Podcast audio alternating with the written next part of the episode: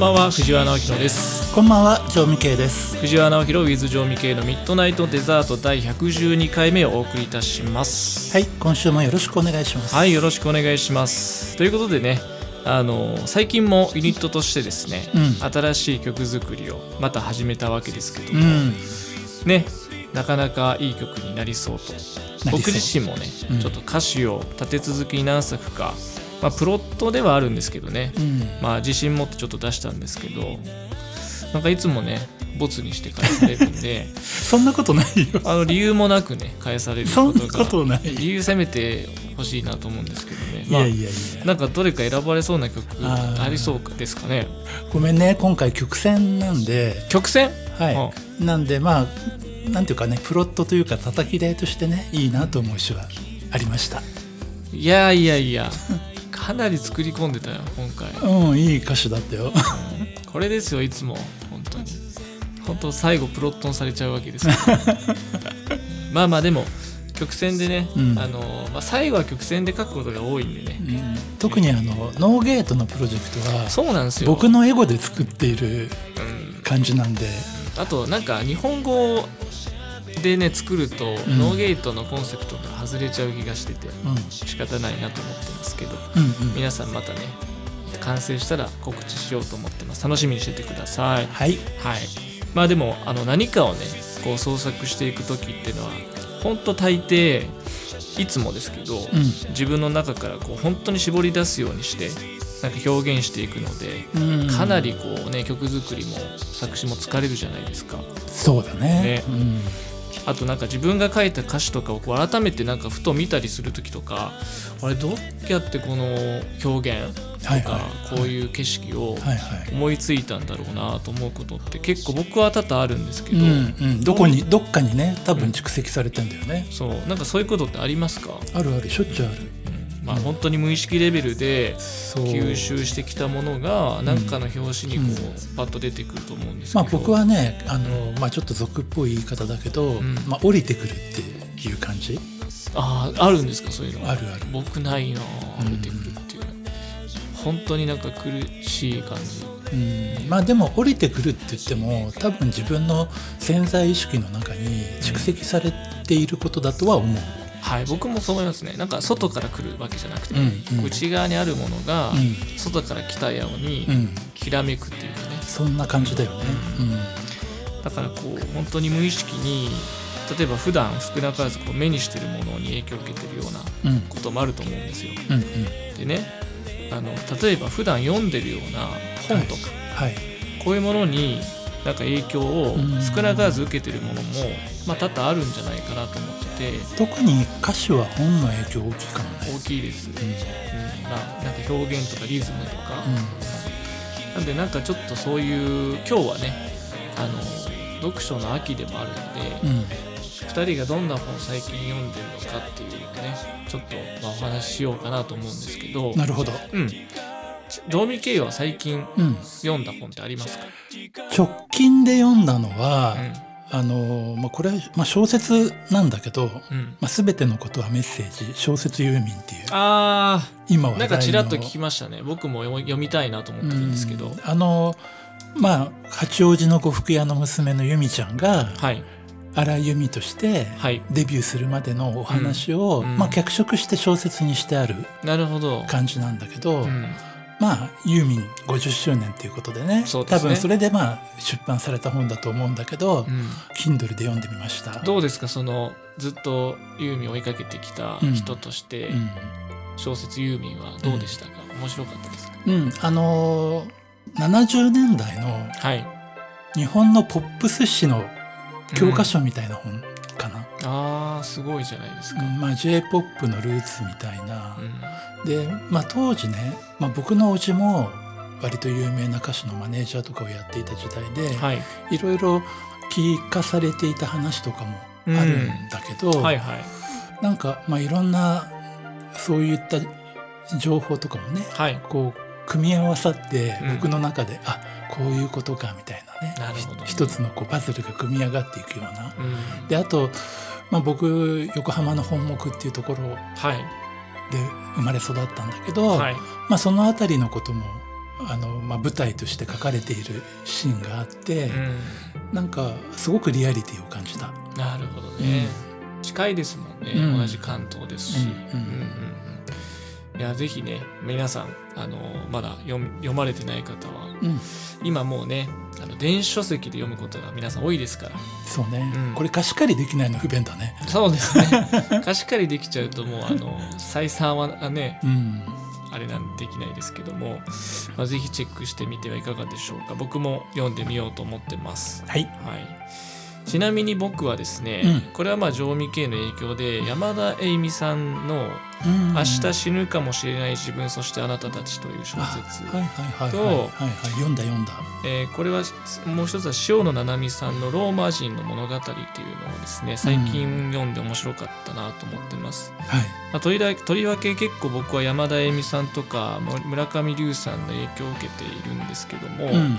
この小説に関しては、まあ、これまであんまり意識してこなかった死生観について、まあ、なんか考えるきっかけになったなというふうに思っててなるほど。なんかあんまりこう死っていうものをねあの身近にこう捉えてこなかったんですけどなんか自分の中でこう死をなんか考えるようになったうーんここ最近でございます。うんうんうんすごく面白いです。うんうん。なるほどね。うん、結構ね今みんな死をねうん毛嫌いするでしょ。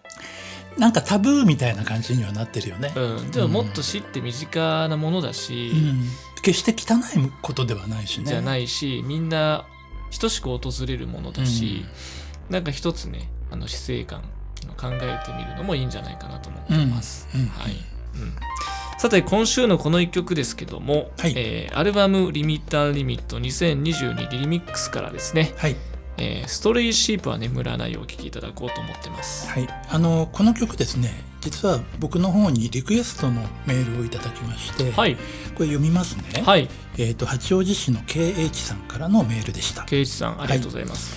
えー、常務圭さん、藤原直弘さん、いつも聞かせていただいています。ありがとうございます。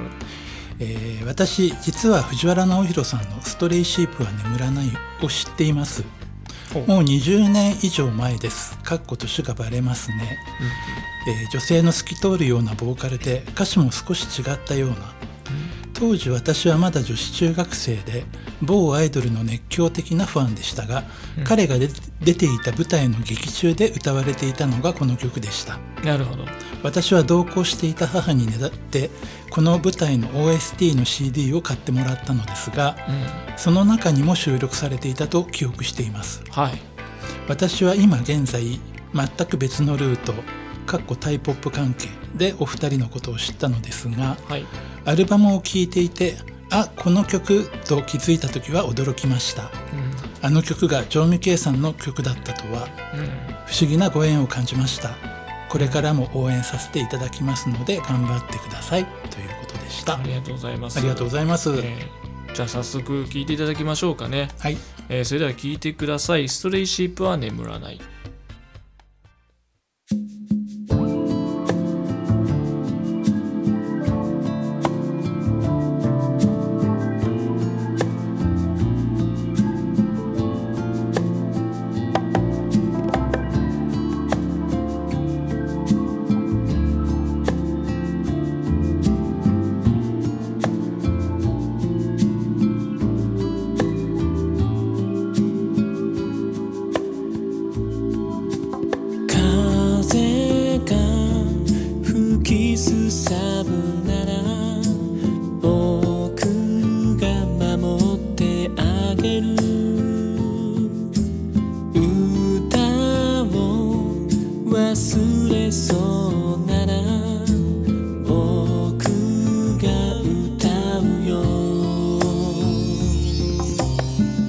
汚れた五線紙に書いたあの日の言葉は忘れないたとえ明日を見失ってももう一度僕が見つけてあげる夢にはぐれて一度待っても Believe in my voice at any time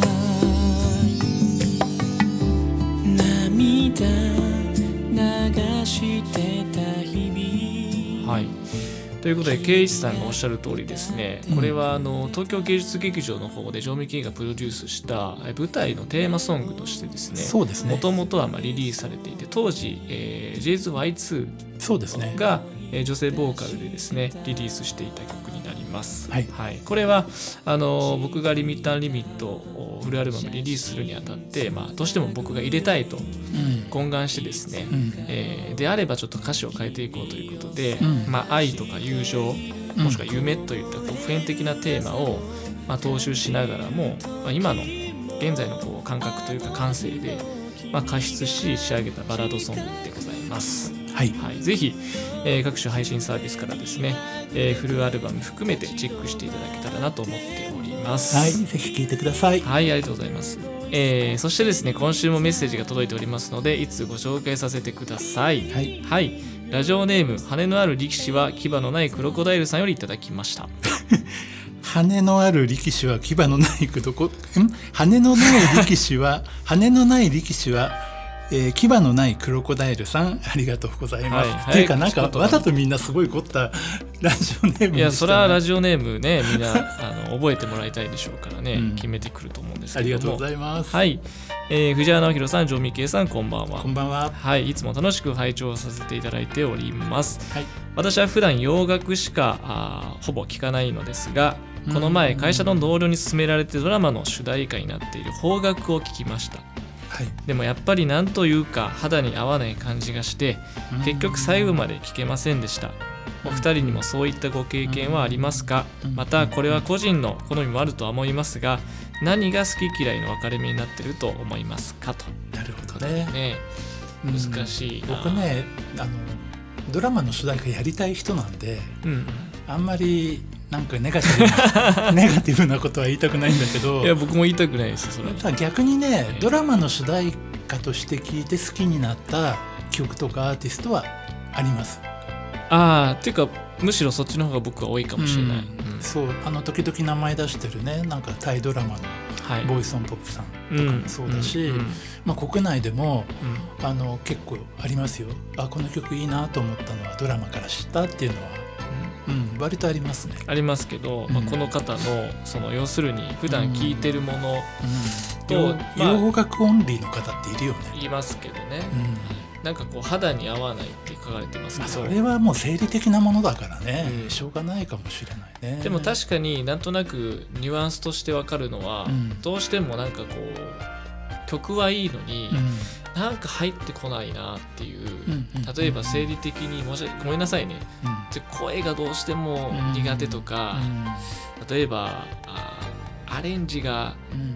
ちょっと変わると途端によく感じたりとかう、ん。なんかそういうちょっとした、うん。それはもう好みなんですけど、うんうん。ものっていうのがどうしてもあるんでね、まあ、好みとしか言いようがない言いよかもうがないですけどね。ありでまああのすごい聞いていて自分の好みだからといって、はい。自分がやりたい方向と全然違うものもあるしね。そうですね、うん。はい。それはまた別物というかね、うん。うん。まあね我々も曲を出すので、ううん。やっぱ表現するっていう立場から言うと、うん。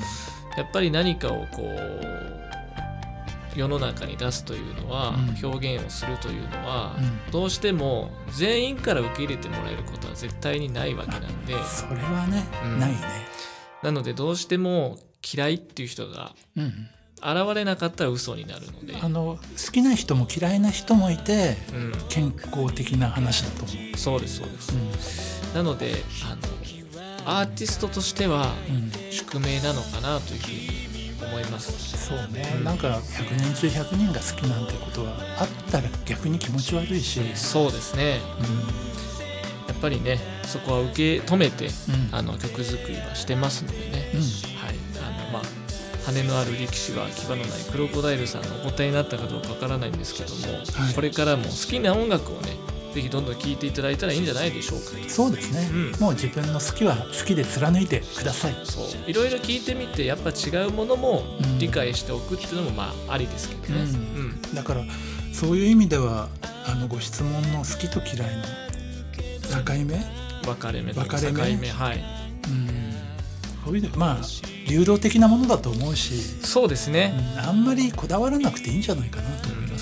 音楽ってその時の精神状態もありますからね。はい、はい。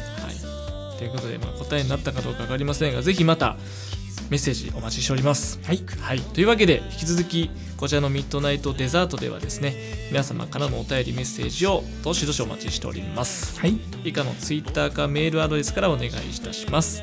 ツイッターはですね「アット直弘アンダーバー富士」またはジョンミケ0720メールアドレスがアンパンカンダート Gmail.com またこちらのミッドナイトデザートはですね Spotify、Apple Podcast その他主要なプラットフォームから毎週水曜日配信しております。